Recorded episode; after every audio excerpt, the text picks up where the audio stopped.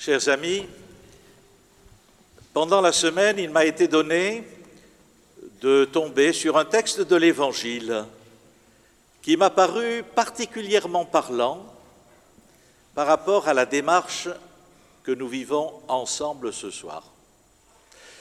Ce passage est tiré du chapitre 5 de Saint Jean et il nous parle d'une rencontre de Jésus avec le paralytique tout près de la piscine de Bethzata à Jérusalem. Jésus rencontre cet homme qui était là et il lui dit, Veux-tu être guéri? L'homme répond, Bien sûr que oui, mais euh, jusqu'à présent il n'a pas pu. Et Jésus va lui dire, Lève-toi, prends ton grabat et marche. Et l'évangéliste Jean, donc, de nous dire, euh, l'homme se leva, il prit son grabat, il était guéri. Voilà. Il se mit à marcher. Ces paroles qui sont des paroles de vie, je pense qu'elles s'appliquent à vous tout particulièrement, chers amis catéchumènes, ce soir. Veux-tu guérir? C'est la question que Jésus pose au paralytique, mais qu'il vous pose ce soir. Veux-tu guérir, c'est-à-dire veux-tu venir vers cette vie, cette vie qui est pleine, cette vie qui est la vraie vie, une vie qui ne déçoit pas. Je crois que si vous êtes là ce soir, c'est parce que dans votre vie, vous avez pris conscience d'une aspiration vous avez pris conscience d'une attente, de l'attente euh, d'une vie qui pourrait être beaucoup plus pleine, beaucoup plus dense, une vie qui serait remplie de lumière, de paix, de joie, d'amour, d'espérance. Et vous avez découvert que celui qui vous promettait cette vie, c'était le Christ. C'est dans le salut offert par le Christ que vous avez pressenti que se trouvait cette vie. Voilà. Et donc, euh, vous êtes euh, mis en route là, donc, euh, pour répondre à cet appel du Seigneur. Et dans ce que vous m'avez partagé, je suis frappé de voir je veux dire, le, chemin que le Seigneur vous a fait déjà parcourir. Combien vous avez senti que finalement, il y avait une forme, une force de transformation dans l'écoute de la parole du Seigneur, dans l'accueil de la présence du Christ, dans le fait d'entrer dans son amitié. Voilà. Veux-tu guérir? Et puis Jésus donc ajoute, euh, lève-toi, prends ton grabat et marche. Lève-toi. Voilà. C'est-à-dire, euh, ne reste pas où tu es, ne fais pas du surplace. Mets-toi en marche, mets-toi en route. Est-ce que tu veux venir avec moi? Fondamentalement, c'est l'appel que Jésus fait à chacun de ses disciples. C'est l'appel qu'il a fait à chacun de ses apôtres. Venez à ma suite. Vous savez que la définition du disciple, c'est celui qui marche à la suite du Seigneur. Voilà. Et donc, euh, le Seigneur vous invite, oui, à vous lever aussi et à vous mettre donc euh, en marche avec lui. Ce qui me frappe, c'est que cet appel du Seigneur, ce n'est pas un appel lancé à la cantonade qui finalement sera une espèce d'appel un peu général. C'est toujours, dans l'Évangile et dans l'expérience chrétienne, un appel personnalisé. C'est-à-dire que Dieu est toujours celui qui nous appelle par notre nom. Voilà. Donc toi, lève-toi. Voilà. C'est parce que le Seigneur nous aime c'est parce que le Seigneur est venu à notre rencontre, parce que c'est lui qui a fait les premiers pas, veux dire qu'il nous invite personnellement à entrer dans une amitié avec lui. Voilà. L'appel du Seigneur est toujours premier. Et même si c'est nous qui demandons le baptême, on se rend compte que le Seigneur nous a précédés. C'est lui qui finalement s'était mis en route vers nous avant que nous nous mettions en route vers lui. C'est ce qu'il dit à ses disciples en disant, ce n'est pas vous qui m'avez choisi. C'est un peu étonnant ça, en disant, pourtant c'est moi qui choisis mon baptême. Ben, le Seigneur, il nous précède. C'est moi qui vous ai choisi, qui vous ai appelé et qui vous ai envoyé et institué pour que vous portiez du fruit et que votre fruit demeure. Voilà. Je crois que c'est très beau ça. Lève-toi. Et puis le Seigneur dit, prends ton grabat.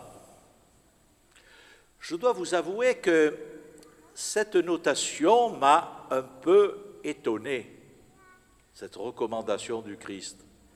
Parce que je me suis dit, mais si cet homme est guéri, il n'a plus besoin de son grabat.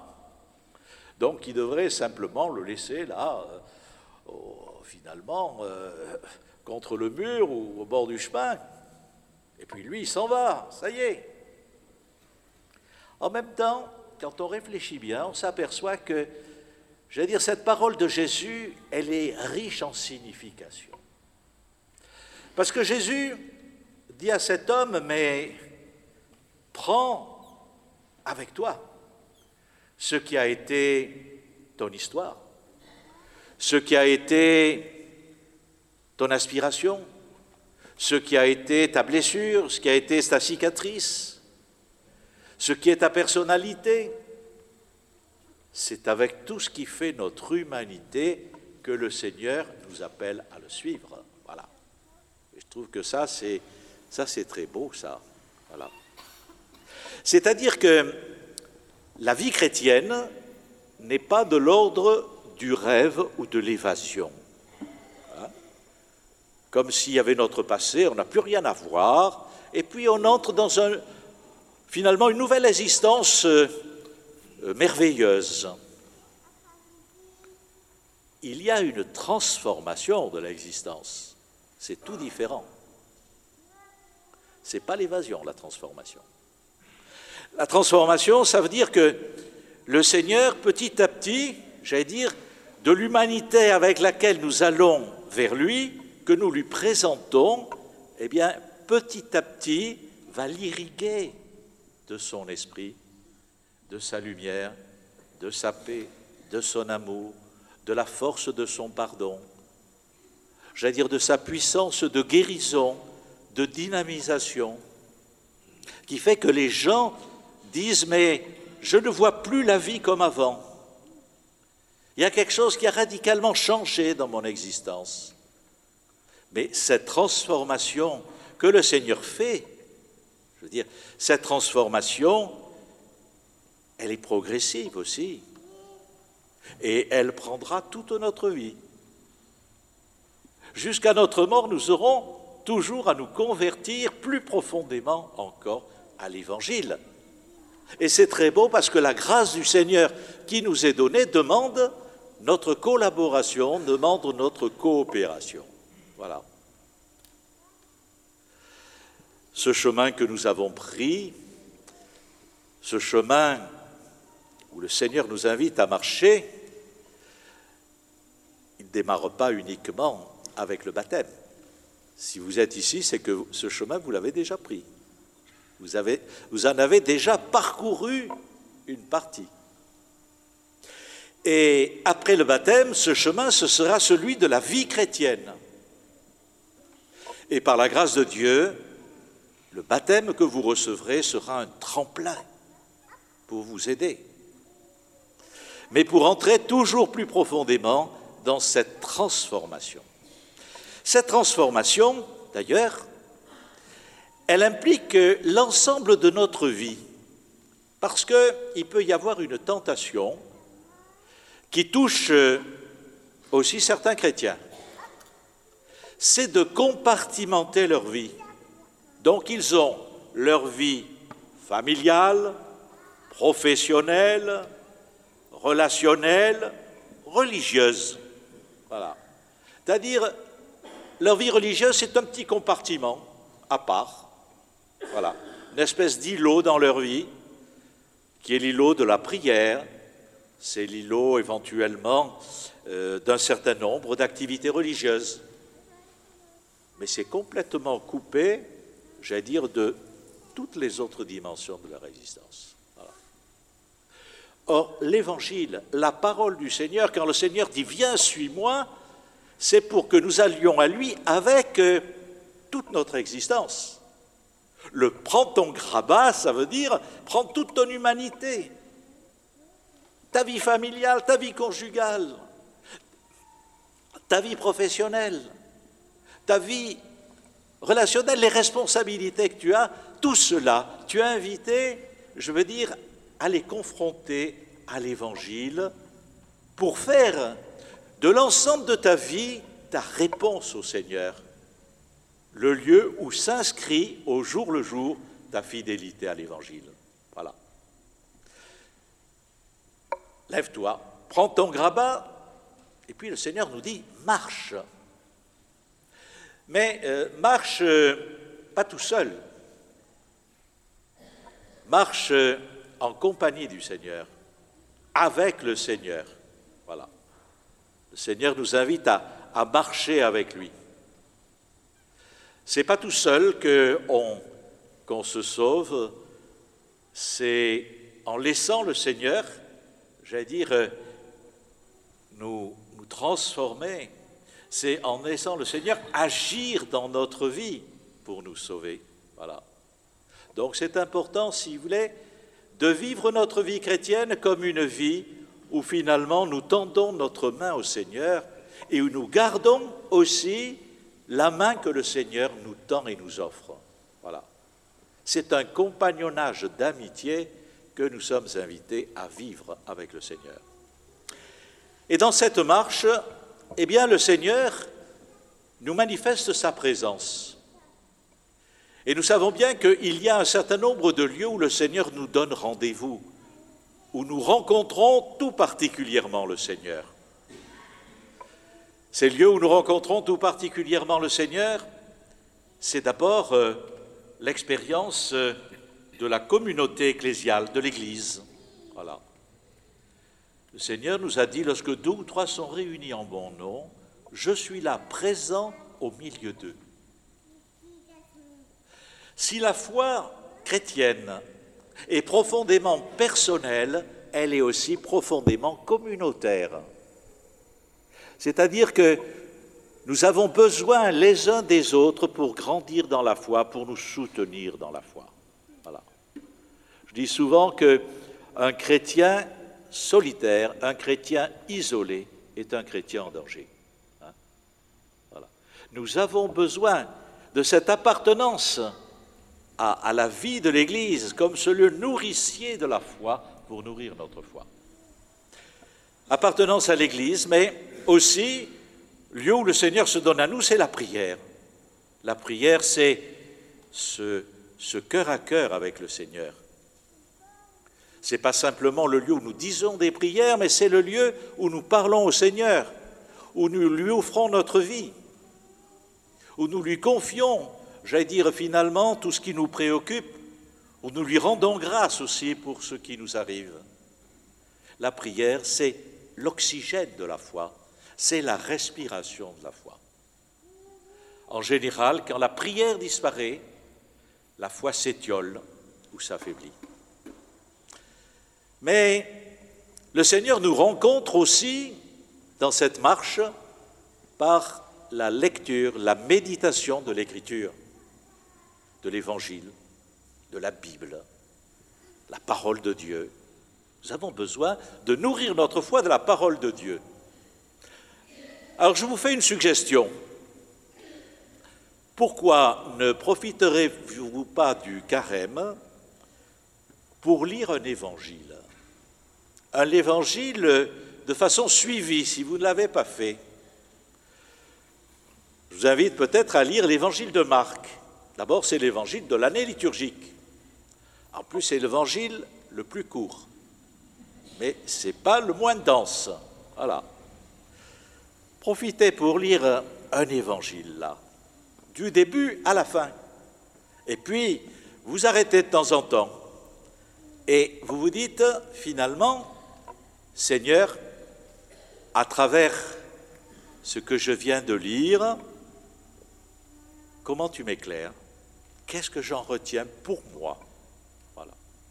Seigneur, quels sont tes appels pour ma propre vie? Je suis sûr que si vous faites cette expérience, eh bien, le Seigneur répondra et que vous ferez l'expérience que cette parole de Dieu, c'est une parole qui vous nourrit. C'est le pain, c'est la nourriture aussi pour la route. Je dirais enfin que le Seigneur aussi nous manifeste sa présence dans l'Eucharistie et dans le sacrement de pénitence et de réconciliation. Voilà. C'est aussi des temps forts de rencontre avec le Seigneur.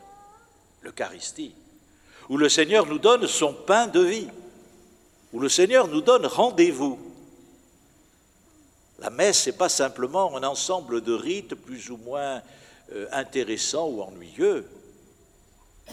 La messe, euh, qu'elle soit très bien animée, très vivante, ou euh, très silencieuse, finalement, le plus important, c'est que c'est le lieu où le Seigneur vient à nous, où le Seigneur nous donne sa vie, où le Seigneur nous dit qu'il veut habiter chez nous. Celui qui m'aime, dit Jésus, il gardera ma parole. Mon Père l'aimera, nous viendrons chez lui et nous, ferons chez lui notre demeure. Voilà. C'est très beau ça. Le soir où vous serez baptisé, où euh, vous recevrez aussi le corps eucharistique du Seigneur, dites-vous que le Seigneur, eh bien, vient vous dire, je veux habiter chez toi. Et il fera de chacun de vous un membre de son corps. Eucharistie, mais sacrement de pénitence et de réconciliation, c'est aussi un beau moment et euh, euh, je vous souhaite de découvrir aussi et que vos communautés chrétiennes vous aident à découvrir ce sacrement à travers lequel le Seigneur vient à vous et vous dit, eh bien, je te pardonne tous tes péchés, va en paix. Voilà. C'est aussi très beau. Finalement, à travers cette parole de pardon de Jésus, j'allais c'est comme si c'est l'eau du baptême qui, de nouveau, recoulait sur votre front. En fait, c'est le dynamisme baptismal qui nous est redonné dans ce sacrement. Voilà. Et finalement, quand le Seigneur vous dit va en paix, il vous redit ce que l'Évangile dit lève-toi, prends ton rabat et marche. Seigneur nous réouvre l'avenir. Chers frères et sœurs, mettons-nous donc euh, en route. Mettez-vous en route pour le baptême. Mettons-nous tous en route vers la célébration de la Pâque. Je suis sûr que le Seigneur prépare de belles choses pour chacun d'entre nous. Amen.